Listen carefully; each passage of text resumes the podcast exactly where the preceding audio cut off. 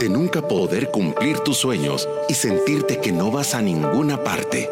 Y estás dispuesto a cambiar tu vida a través del sacrificio, disciplina y determinación. Este es tu show.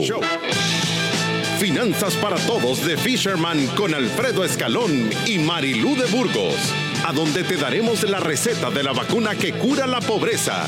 Te mostraremos que puedes eliminar tus deudas y vivir tus sueños.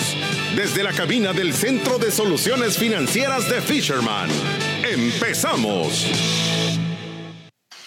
Desde la cabina del Centro de Soluciones Financieras de Fisherman, patrocinado este programa por Torre Vistana, los mejores apartamentos de San Salvador. ¡Comenzamos!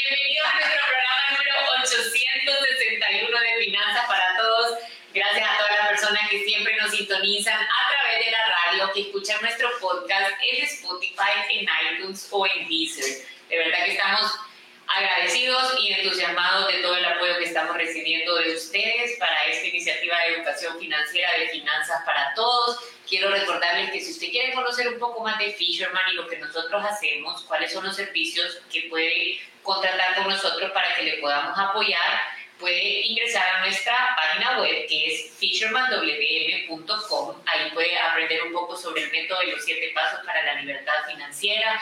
Puede también contratar nuestros cursos de e-learning para que usted pueda tener tres horas de educación financiera y todas nuestras herramientas digitales si quiere eliminar sus deudas o ordenar sus finanzas y también puede conocer sobre los servicios de asesoría financiera, desde eliminar deudas, estructura y orden, protocolos de inversión, hasta programas donde usted puede llevar a su empresa educación financiera con nuestro programa de bienestar financiero. Al igual que hacer programas en colegio para ayudarle a los padres de familia a poder pagar las criaturas sin problemas, poder hacer fondos de ayuda escolar eh, cómo mandar a mi hijo a la universidad. y ahora más que nunca con esto que está pasando del incremento de los precios. Sí, el día de hoy queremos nosotros, tenemos un programa espectacular sin introducción, porque queremos hablar... Pues eso lo debería de seguir, no debería ni de decir. ¿Por qué? Sin introducción, porque pues, ya todo el mundo sabe que tenemos... Ah, o sea, que que no se iban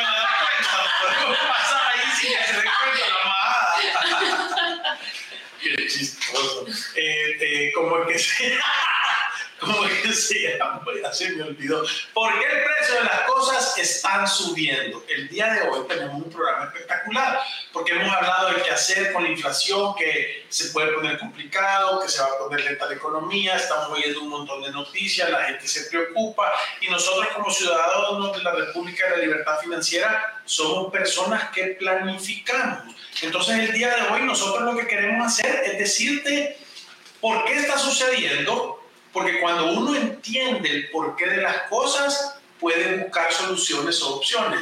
¿Y qué tenés que hacer para que estos temas que son, que, que si te agarran desprevenido pueden ser problemas, que te agarren prevenido para que se vuelvan oportunidades de adelantarte, de estar en una mejor posición, de estar de verdad en una situación más, voy a decir, en control y más tranquila. Eso le iba a decir yo, yo creo que ahorita me parece a mí como un ambiente, o eso es lo que percibo de, de, muchas familias o personas con las que he hablado, y también es lo que se percibe también en las noticias, en donde se siente como esta perspectiva negativa para este año y yo me atrevería a decir también para el próximo, se está esperando, o sea, ya parece como inminente que estamos en una recesión que se va a anunciar cuando ya hay dos periodos, dos trimestres en donde no hay crecimiento, sino que decrece la economía, entonces se puede confirmar que estamos en una recesión. Y muchas veces estos conceptos preocupan mucho a las personas. Estamos viendo un montón de noticias de la inflación, no solo la estamos viendo, la estamos Se siente en el bolsillo. Eso le iba a decir, vamos al súper y sentimos las cosas más caras, estamos viendo el precio de la gasolina, que todo el tiempo se está hablando de eso, de cómo sube, de cómo se mantiene, si tiene unos subsidios, si el gobierno está tratando de controlarlo, si va a subir, cómo está afectando eso también a otros países. Muchas personas han tenido que ajustar el precio de sus servicios o de sus productos para, para hacerle frente a este tema de la inflación y esto tiene un montón de consecuencias porque usted le sube a un, a un precio de, de, un servicio y muchas personas ya no pueden contratarlo o consideran ya no contratarlo, entonces eso puede ver afectadas las ventas y eso significa menos ingresos para la empresa, y eso significa menos utilidades para la empresa y significa que va a haber menos dinero circulando en el mercado. Y todo esto, a mí me encanta todo este tema de economía porque es como una cadena en donde algo pasa y desencadena otro montón de consecuencias. Y eso es lo que estamos viviendo ahorita, Alfredo. Sí, y, y yo, yo, yo, o sea, normalmente las personas tienen que lograr comprender estas cosas. Y yo, yo voy a decir eh, un ejemplo eh, de, de, por qué uno tiene que de verdad entender el porqué de las cosas de Rinzo normalmente las personas y la mayoría de personas ocupan el Internet y ocupan teléfonos y ocupan WhatsApp y, tenemos esta nueva tecnología que la mayoría de personas andamos en la mano, pero la gran mayoría de personas no sabe cómo funciona. En realidad no entiende cuál es el concepto la estructura. Y a mí una persona me dijo, mira, fíjate que, que la, te voy a explicar cómo funciona WhatsApp. Hay un servidor que tiene una dirección, que es tu teléfono, y cuando tú escribís, hace una copia de lo que tú estás escribiendo en el servidor. Y cuando tú le escribís a alguien, le das la dirección de quién puede ver la copia de lo que tú estás escribiendo. Entonces, en realidad, lo que sucede en WhatsApp es que tú estás viendo copias. Así funcionan los emails, así funcionan los correos, eh, las páginas web, así funcionan la mayoría de servicios digitales es una copia. Por eso es que en el tema digital poca gente podía darle valor a las cosas porque si yo tomo una foto y la subo a la web, eso es, está abierta para que un montón de gente la puedan ver, ¿verdad? No tiene candado. Entonces en realidad cualquiera la puede copiar y todo el mundo puede tener eso. Por eso es que no se le lograba dar valor al dinero en el tema. La cadena de bloques o el blockchain lo que hace singular y lo que le ha dado valor a dinero digital o a eh, NFTs o a security tokens o tokens de seguridad que son activos digitales que ya tienen valor es porque no se pueden copiar. Están linkeados con una cadena de datos que están amarrados uno con otro en bloques para que no nadie pueda cambiarlo y está auditado por todo el mundo. O sea que no puede cambiarse en ese sentido. Eh, ¿Por qué digo todo eso? Porque las personas que entendían cómo funcionaba el Internet pudieron desarrollar un programa o un desarrollo para poderle dar valor digital a las cosas. Eso es el punto número uno. Entonces, ¿por qué las cosas están tan caras? ¿Y por qué venimos nosotros a sentir y a decir estas cosas? Y la razón es que porque el monopolio de la emisión de los dólares en el mundo lo tiene la Reserva Federal de Estados Unidos, que no es un órgano eh, del gobierno, la gente que es el gobierno, solo es privado. La Reserva Federal es un, desde 1913 es un, es un banco privado a donde hay dueños que son otros bancos privados que al final terminan siendo familias que son los que de verdad tienen el billete. Entonces, ¿qué sucede? La Reserva Federal es la única que está autorizada para emitir dinero, tiene el monopolio del dinero. Entonces, fíjense bien, solo para que ustedes entiendan lo que es el valor de la inflación en el tiempo. En el año 1900, si vos tenías una onza de oro, te la cambiaban por 35 dólares más o menos, ¿verdad? Una onza de oro, vos decías, tengo una onza de oro, te doy 35 dólares y esa onza de oro respaldaba ese dinero. Sí. ¿Verdad? Y en 1900, con 35 dólares o una onza de oro, tú te podías comprar un tremendo traje. Saco, chaleco, camisa, corbata, pantalón, calcetines, zapato y cincho. O sea, andaba vestido como un caballero. Si te das cuenta, el día de hoy, una onza de oro vale 1.900 dólares, más o menos, 1.800, 1.900. Y con eso se puede comprar un tremendo traje. Y con eso te puedes comprar un tremendo traje. Pero ¿qué sucede? ¿Por qué vale el mismo? O sea, si tú te das cuenta, el traje es el mismo, la onza de oro es la misma, pero los dólares que se necesitan para adquirir eso son más. Porque hay menos poder de compra con esos dólares. ¿Pero por qué es eso? Por inflación. Porque ha habido una gran emisión, hay mayor número de dólares circulando.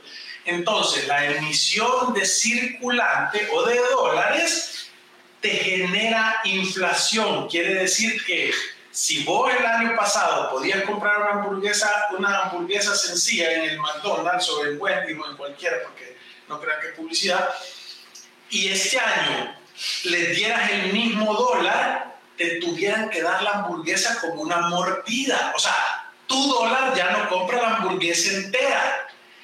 Entonces, esto es conocido en el lenguaje popular como el impuesto de los pobres, imagínate. Porque vos no te das cuenta, no te quitan el dinero, pero al emitir más dólares, lo que está pasando es que el fruto del valor de lo que vos tuviste que trabajar para ganarte ese X número de dólares, ya no es el mismo, necesitas trabajar más, ¿verdad? Entonces, te hacen que tu dólar valga menos sin que ni siquiera te lo quiten de tu cuenta. Sí. Porque alguien está tomando la decisión de imprimir más dólares. ¿Por qué? Se, y, quiero decir que la Reserva Federal en el último año, dos años, si habían 100 dólares circulando en la economía del mundo, o 100 billones o 100 trillones, no importa, imprimió 40% más o sea que hay 140. Entonces, obviamente, el crecimiento de los dólares está respaldado por la generación de la riqueza, ¿verdad? Que tiene cada país. Entonces, si vos producís más dólares de lo que la riqueza se genera, eso te da un volumen de inflación. Y esa es la razón, en resumen, porque la cosas están más caras. Ese es el resumen. Según yo. Pero le voy, a, le voy, a hacer un par de preguntas que creo que todas las personas se, se, se cuestionan. ¿Qué, ¿Qué, se puede hacer durante estos tiempos en donde sabemos que la inflación llegó a ser incluso del 7% y parece como que no se ha logrado controlar, aunque se están haciendo esfuerzos como el aumento de las tasas para tratar de controlar la rapidez de inflación? porque esto desencadena un montón de problemas económicos. O sea, esto de verdad afecta estas decisiones de esta marca que está en el timón y les voy a explicar cómo es. Es como que el carro va caminando, agarras una curva y te das cuenta que hay aceite y entonces vos te das cuenta que el carro se empieza a derrapar. El aceite en la curva es la pandemia. Sí. Es la frenada de la economía. Todo el mundo, tres, vacaciones, tres meses de vacaciones en su casa, la producción. Yo no sé si se acuerdan ustedes, pero se acuerdan un montón de animales que habían sueltos cuando estuvimos encerrados en la pandemia. A mi casa llegaban tucanes, búhos, loras, o sea, cotuzas, porque como nadie salía, los animalitos dijeron, vaya, ya se fueron estos. ya no hay carne, no había humo y todo eso. Entonces, esa detención de generación de riqueza, que son, y, lo voy a poner con cosas sencillas, y no sé si, si, de verdad les está aburriendo esto, nos pueden escribir un mensaje y digan cambien de tema. pero, a mí me gusta. Ah, no, pero a mí me gusta. Eh, como que se llama. Entonces, ¿qué es, lo que, ¿qué es lo que viene a suceder? Lo que viene a suceder es que la economía es la suma de un montón de transacciones, de intercambios de bienes o servicios. O sea, yo me gusta el lapicero de la Marilu y le digo, dámelo, y ella me dice, te lo cambio por un dólar, y yo le doy un dólar, y eso es una transacción económica.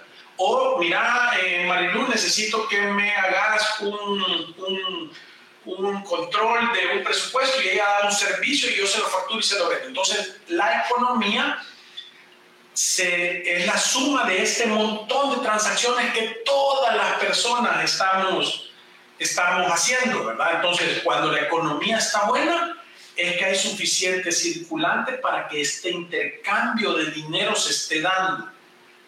Y cuando la economía está mala, es cuando hay pocas de esas transacciones, ¿verdad? Se pone lento. Se pone lento. Entonces, ¿qué es lo que sucede? Porque si nosotros hemos visto una yo no sé si ustedes se han dado cuenta, pero se están vendiendo más cosas, eh, se, están, eh, eh, se están vendiendo más cosas, se están, la economía se puso buena, los restaurantes estaban vendiendo más. Hubo un despertar económico después de la pandemia que no se imaginaron que iba a ser así. ¿Por qué crees? ¿Por qué? Porque había un montón de dinero circulante. Todos estos alivios económicos. Todo el dinero que le inyectaron a las economías, que no se creó de creación de riqueza genuina, sino que es un, es un, es un, eh, es un crecimiento inorgánico, le inyectan dinero. A la gente le regalaban dinero allá, 3 mil dólares por estar en tu casa y, y, bueno, hay un montón de lugares en Estados Unidos que la gente, el, alivio lo pararon porque la gente prefería estar en su casa sin hacer nada y que le dieran el dinero, le alcanzaba. O en Canadá o en un montón de... No querían trabajar en cosas, call centers vacíos, no había gente. Sí, es cierto, había problemas para traer gente a trabajar. Sí, entonces, eh, como que se llama... Eh, lo que viene a suceder, lo que viene a suceder es de que, es de que eh, las personas, las personas están, había un montón de circulante, entonces, más que las personas estuvieron encerradas, entonces todo lo que tú gastabas normalmente lo estuviste acumulando, las personas que tuvieron, que lograron mantener sus ingresos, entonces cuando se levantó el cerco, la gente vino a gastar lo que un montón no había gastado. Me quiero ir de viaje, me quiero ir de vacaciones, me quiero ir al mar, quiero ir a comer a un restaurante. Entonces ese es ese boom de la economía. ¿Qué sucede? Llega un momento que la realidad te alcanza, ¿verdad? Y paran los alivios, paran estos temas y empieza a hacer que el estilo de vida te lo tenés que hacer de acuerdo a lo que ganas. Entonces se empieza a poner lento. Sí, ya, ya ese dinero desapareció, ya, lo, ya regresó a las manos de... Ya se repartió. Ahora, ¿qué es lo que sucede? Y, ya regresó a las mismas manos porque dicen, si da un montón de siempre van a ir a parar a las mismas empresas. ¿Me entiendes? O sea, esto al final se concentra en riqueza en unos pocos, pero hubo un exceso de consumo, una ilusión de consumo, que es lo que pasó después de la pandemia, que definitivamente no es sostenible. Sí, ahora, ¿qué hace las economías inmensas o la Reserva Federal o, el gobierno de los Estados Unidos? Que es una de las mayores influyentes en la economía mundial, porque ahora todo está globalizado. O sea, uno estornuda y a todo el mundo le salpica saliva. Entonces, ¿qué es lo que viene a suceder? Dicen, la inflación, o sea, como hay más demanda por cosas que oferta, todo se pone más caro, porque vaya, ahí está este lapicero que está chivo, que yo te dije que te ofrecí un dólar, pero ¿qué pasa si viene Mario, si viene Jorge, si viene Guillermo, si viene la Yarmeli, si viene la Fátima, te escribe de Marilu, quiero una lapicero, por favor. Entonces, ¿a cuánto le das a dólar? No. No, a ver si vos, ¿quién me da más? Ajá, o sea, hay demasiada demanda y yo tengo un número limitado y eso me da la oportunidad de que yo pueda subir precios. Debería decir yo profesor de economía, ¿verdad? Sí, de verdad que sí. Entonces, en tiempo libre. Entonces, ¿qué es lo que de la noche? Entonces, ¿qué es lo que sucede, Marilu? Lo que viene a suceder, y ojo, yo no soy economista, o sea, yo no, esto es sentido común y lectura, o sea que me puedo estar equivocando, quiero hacer el disclaimer. Entonces, eh, ¿Qué es lo que sucede con esto? Lo que sucede con esto es que la Reserva Federal dice, hey, tenemos que subirle un poquito a las tasas de intereses para, que la, para motivar a la gente que deje de consumir tanto para que se frene Es correcto, no para que la gente le alcance menos. Le voy a poner un ejemplo claro con este incremento de las tasas. Yo hablé con una tía mía que hace bienes raíces en Washington y ella me dijo, ¿qué, qué tal? ¿Cómo estás? Y me dijo, aquí, mira, está lento. Y yo, ¿y por qué? Ella generalmente para un buen mes es que está cerrando cuatro o cinco propiedades en el mes y se tenían como cinco cierres programados y por el incremento de las tasas que ha pasado del 3 al 5, ya se me cayeron 3. Es correcto. Entonces, mira qué chivo eso, porque aquí estamos hablando de la economía pura, que es la transacción. Alguien quería comprar una casa y le dijeron, mire, la cuota es de mil pesos y digo, si me alcanza. Pero al subirle la tasa de interés, la cuota en el mismo periodo de tiempo le va a ser de 1.200 o de 1.300. dices, no, no me Entonces no me alcanza. O no Entonces, momento, o me freno. Toma la decisión de ir a buscar una casa más pequeña o toma la decisión de no comprarla ahorita. Es correcto, sí. ¿Qué sucede? El que hizo la casa no recibe su dinero. No recibe su dinero. Si había prestado dinero, la tasa de interés a él también se le subió. Sí. ¿Y qué es lo que sucede? Y la comisionista no recibe su dinero, por ende, también restringe su consumo. O sea, ahí se la y, y, no solo eso, Marilu. El, que es, el, el, el empresario que construye casas dice, y yo vendo cinco casas al mes y ahora solo vendí dos. No hagan cinco, hagan dos nada más. Porque no sabemos qué va a pasar. Y, y entonces ya no se contratan 25 personas, sino que se contratan 15. Eh, correcto. Y empieza, se desencadena el desempleo, que es uno de los síntomas de la recesión. Eh, correcto. Entonces, si ustedes se dan cuenta, si ustedes se dan cuenta, solo falta poner un poco de atención y seguirle la pista al dinero y cómo está moviendo y qué es lo que sucede con estas grandes eh, decisiones globales y uno puede entender cómo le va a afectar. Ahora, si tú tenés una casa financiada, si tú tenés una tarjeta de crédito, si tú tenés eh, un préstamo personal, si tú tenés un extra financiamiento, el dinero se ha vuelto más caro. ¿Qué crees que te va a pasar? Te va a alcanzar menos. Te va a alcanzar menos. O sea, las cosas ya están caras, pero las puede venir un ajuste en las tasas de interés. Hay dos cosas. Si no te alcanza para estarlo pagando mes a mes, cuando vos llegues al final del periodo de tu financiamiento, te voy a decir, solo debe otros 30 mil dólares. o sea, llegaste al final, pero no lo has pagado todo. Sí, sí.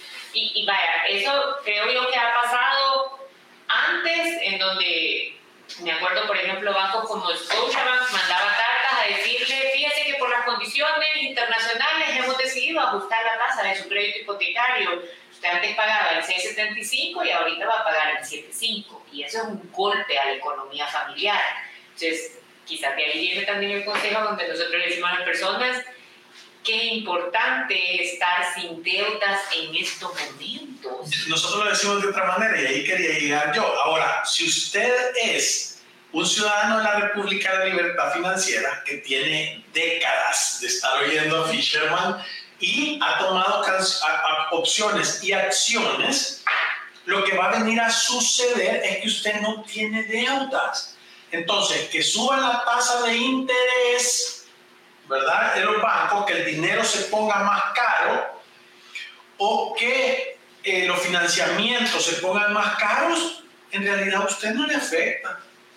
Porque nadie, no, no tiene nada de sus ingresos expuesto a, a, ese, a ese préstamo. Sí, a ese golpe. Eso se llama una estructura liviana. Entonces, los que no tenemos deuda, posiblemente cuando pase esta gran ola, vamos a estar en una posición que vamos a tener un poquito o tal vez un poco más de dinero que los que sí tienen deuda. Y ahí es donde encuentran las verdaderas oportunidades. Ahí las crisis son problemas y oportunidades. Entonces, dependiendo de, vaya, esto es dependiendo de qué lado del circo estás, así ves el show. Si estás adentro de la jaula de los leones, o sea, ni un pamper te ayuda.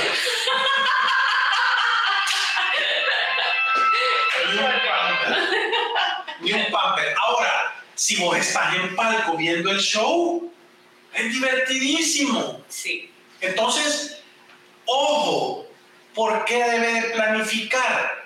Porque yo quiero estar siempre del lado a donde estoy viendo el espectáculo y no estoy siendo la víctima. Sí. Y, y vaya, a mí no me gusta hablar de este tema de recesión, ni de inflación, ni de transmitir miedo a las personas, porque yo creo que todos podemos navegar esta tratando de transmitir emoción, que se va a poner barata las cosas. Yo creo que después de este revoltivo de cosas que estamos viendo, vienen momentos de oportunidades que ya se empezaron a ver en algunas áreas. O sea, yo veo la corrección que ha dado el tema de las acciones habían empresas que estaban valuadas hasta 70 veces su valor y ahorita han tenido correcciones en donde están a 15 veces, o sea, 15x. Y eso hace que hayan verdaderas oportunidades de compra. Ya no estoy comprando humo, Estoy comprando algo que seguramente va a crecer en el tiempo. Estás pagando solo por el hueso y tal vez trae con un pedazo de carne pegado ahí. ya podés hacer sopa. Sí, o sea, esa plantita va a sacar florcitas. Sí, va a sacar. Entonces creo que las oportunidades empiezan a ver, Alfredo, en, en todo el tema de inversiones, o sea, ha estado deprimido el tema de bolsa, eh, hay opciones para comprar ahorita baratas o teníamos años de no ver los precios que estamos viendo ahorita al momento de comprar. Creo yo que el bienes raíces con la corrección de las tasas van a haber muchas personas que digan yo esta cuota ya no la puedo pagar por, puede haber un exceso de ¿Por qué creo yo que el tema de bienes raíces todavía está siendo dinámico? Porque lo que pasa es que el, los bienes raíces, tierra, ladrillos, hierro, techo, lámparas, chapas y puertas, mantiene, es un buen parqueadero para ir a defenderte de la recesión o de la inflación. Sí. ¿Por qué? Y les voy a contar como una historia bien sencilla. A mí me gusta seguir el panorama político-económico de Argentina porque son un desastre, son babosos. El carro todo el tiempo va dando trompo. vale la pena ver cómo aterriza. Es correcto. Entonces, yo no sé si ustedes han oído a este, mi, Javier admiro, Javier Milei, es un libertario. Yo lo vengo viendo desde hace unos cinco años y yo dije, este va a ser el próximo presidente de Argentina. Y está cerca de ser. Te va a acordar de mí, sí. Y ese baboso, si le prestan el carro, lo va a enderezar. Porque él lo, él lo tiene súper claro. Entonces, ¿qué es lo que quiero decir yo? Cuando yo seguía la cosa de esta Argentina, me di cuenta que habían meses del 9% de inflación. Meses. En Argentina lidian con inflaciones del 100% al año. O sea, quiere decir que en un año tu sueldo, o sea, las cosas que vos comprabas a un dólar, vale el doble. O sea, es como que, te, es como que, vaya, como que usted se amaneciera primero de enero del 2021, te voy a pagar mil pesos primero de enero del 2022 te va a pagar 500 pesos. Sí, si compras algo que vale 6 dólares, el siguiente año lo puedes ver con una etiqueta de 12. Sí, entonces, y, es tan dinámico que de verdad la gente anda buscando mecanismos para sobrevivir. Por eso es que el mercado, o sea, vos vas y el, cambio oficial dice un dólar por... Cuando nosotros fuimos a Argentina en una convención hace un tiempo y el dólar estaba a 20 pesos y ahora está a 200. Entonces, ahora, los productos hechos en Argentina, la carne y todo eso, sigue valiendo en los platos. ¿Me entiendes? Han subido un poco, pero si vos llevas dólares, te puedes ir a comprar cuatro platos con el mismo dólar. Sí, así se sintió. Entonces, ¿qué es lo que sucede? Lo que viene a suceder es que yo me puse a pensar, voy a agarrar y voy a ir a Argentina, donde tengo un primo, y voy a tratar de comprar un inmueble, porque me va a salir baratísimo por la inflación. Y ahí se sorprendió que no era lo que usted pensaba. Es correcto, porque la gente no es, no es y Sí, te lo vendo. ¿Cuánto valía? 100 mil dólares. Entonces yo dije, ahora va a valer 50. Una propiedad o un apartamento. Pero no. Dicen, no, yo te lo vendo en dólares. Yo te lo alquilo en dólares. Entonces, en la moneda que menos fluctúa. Se protegen de la inflación y el activo los ayuda a poner un escudo contra eso. Correcto. Sí, es una sombría en esa tormenta. Y yo les digo que les hemos pasado el lomo de aguja en este programa hoy. La verdad es que sí. Alfredo, tenemos un montón de comentarios. Vamos a ir a una pausa comercial rápido y ya regresamos. Si te perdiste de nuestros programas anteriores o deseas volver a escucharlos, encuéntranos en iTunes o en Spotify como Finanzas para Todos. Continuamos. Si te perdiste de nuestros programas anteriores o deseas volver a escucharlos, encuéntranos en iTunes o en Spotify como Finanzas para Todos. Continuamos. Continuamos desde la cabina de patrocinio de patrocinada por los mejores apartamentos de Salvador, Vispana.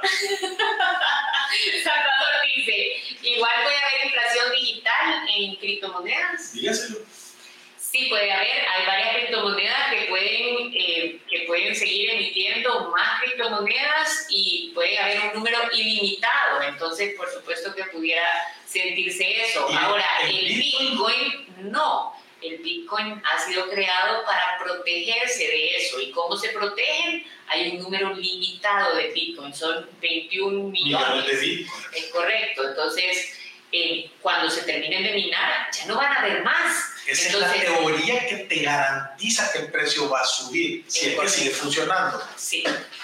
José dice, ¿qué panorama se estimaría si El Salvador reprodujera su propio dinero?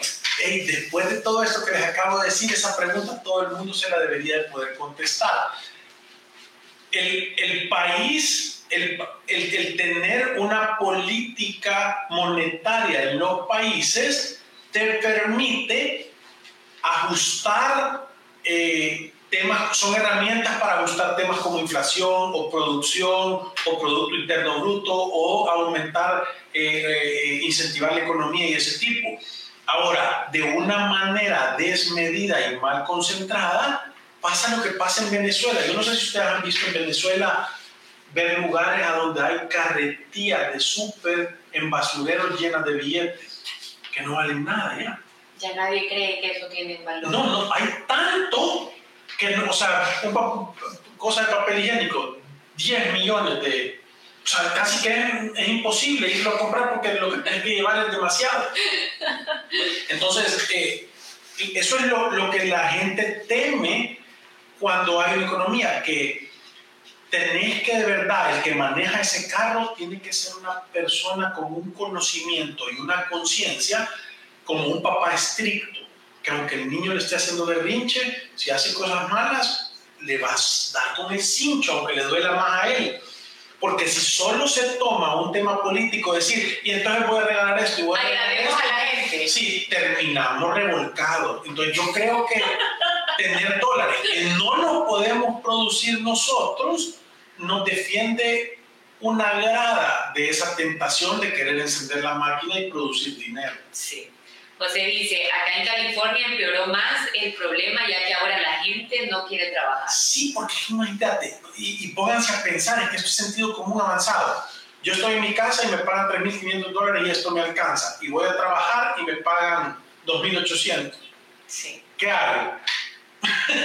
Pues es que, que no hay mucho, entonces tienen que quitar esos incentivos para que la gente le dé hambrecita, le chillen las tripas y tengan ganas de salir a agarrar un conejo. Pues sí. Eso es. Eso es. Mira, lo mejor, perdón, lo mejor que puede pasar es que nadie te subsidie nada. Yo creo que los subsidios te, te, te quitan la genuina oportunidad de vos tener la dignidad de tu ganar de tu propia vida.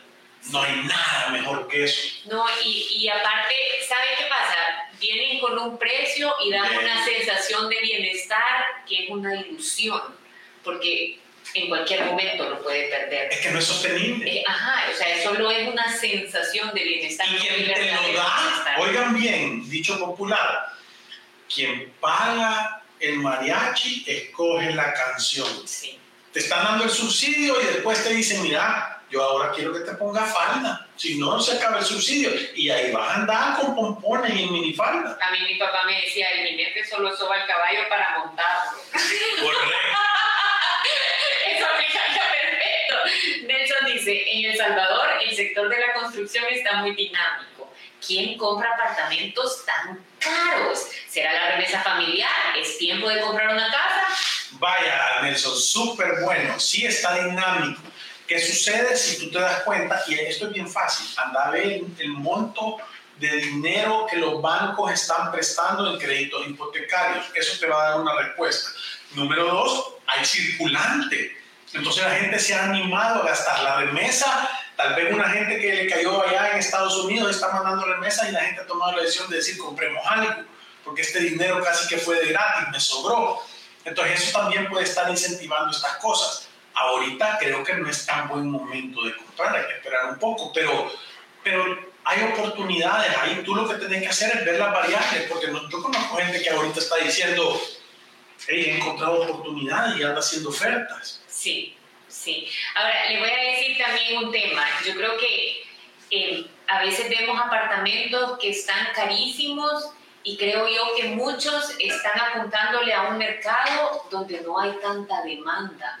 O sea, nosotros hemos visto apartamentos de 250 mil dólares que ahí pasan, de 250 mil para arriba, me atrevería a decir yo, que ahí pasan, que ahí pasan, porque el cliente que puede pagar eso es una aguja en un pajar y tiene un montón de ofertas de propiedades con similares condiciones. Ahora, hay un déficit de vivienda sea, usted hace apartamentos de 80 mil, 60 mil, accesible y eso lo va a vender porque la gente se sigue casando, se sigue divorciando, se sigue independizando y necesitan un lugar a donde ir a vivir. es que así como la economía se puede desacelerar, es casi imposible detenerla, porque para detener la economía todos nos tuviéramos que convertir en árboles y no comer, solo respirar y que el aire funcione.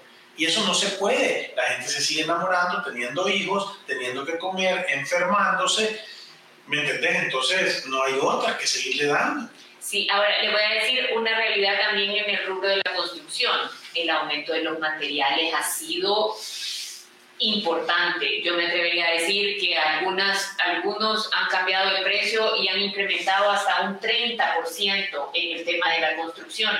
Y eso hace que ese valor se transfiera al valor actual de las propiedades. Por eso sentimos que antes las veíamos más baratas y ahora las vemos más caras. Ahora, hay en el mercado metros cuadrados que yo creo que la gente que los compra realmente no está pensando. Sí, mira, y, es que si te prestan el dinero, yo te voy a decir una cosa. O sea, uno tiene si que tú te has ganado el dinero, si tú te has ganado el dinero y, y, y vos venís y querés comprar un activo, lo vas a pensar, vas a ver el costo, la oportunidad, lo vas a ver de un montón de ángulos. Ahora, si te lo están prestando, hay que estar préstamo aprobado, hay ver en 30 años cómo sale. Hay, hay gente que no hace, no hace la, la, matemática. Sí, Alfredo, ahí también nos dicen, eh, bueno, Mónica nos manda saludos y dice buenísimo programa, gracias Mónica. Y Susana dice, hola, ¿cuál es el país con la menor deuda externa? Fíjate que las economías que mejor funcionan, y fíjense esto, qué dato más lindo, gracias por tu pregunta, Susana. Son las de los Países Bajos, ¿verdad? O sea, Suecia, Suiza, eh, eh, hay un montón y algunos asiáticos también. Eh, pero, pero Imagínense esto, solo para que ustedes le pongan atención a las cosas que son importantes saber. Las 10 economías más fuertes del mundo que menos deuda tienen, que mejores subsidios le pueden dar a sus ciudadanos, a donde hay más riqueza, donde de verdad los programas son espectaculares, está directamente relacionado al tamaño del aparato estatal. Quiere decir que entre más chiquito es el gobierno y menos se mete, mejor le va la economía. Espera, te voy a decir otra cosa. El, el, el, monto de dinero de la clase más baja, de las economías eh, desarrolladas, de esos gobiernos pequeñitos, es 10 veces más grande que el mejor de los 10 países con el gobierno estatal más grande. O sea, la riqueza por persona de la clase baja es 10 veces más grande que la riqueza por persona de los países con los gobiernos inmensos. ¿Qué deberíamos de nosotros buscar? Es que nuestros gobernantes hagan un aparato estatal chiquitillo. Y eficiente. Eso. Chiquito y eficiente. Estonia, todo es digital. Sí. Alfredo, con esto se nos ha acabado el tiempo. La verdad es que qué programa tan interesante. estar en nuestro lunes de preguntas y respuestas. Gracias por acompañarnos en otro programa de Finanzas para Todos y como siempre nos vamos recordándoles que ir a través de la vida sin educación financiera y planificación es un acto de genuina locura. Gracias, adiós. ¡Chau!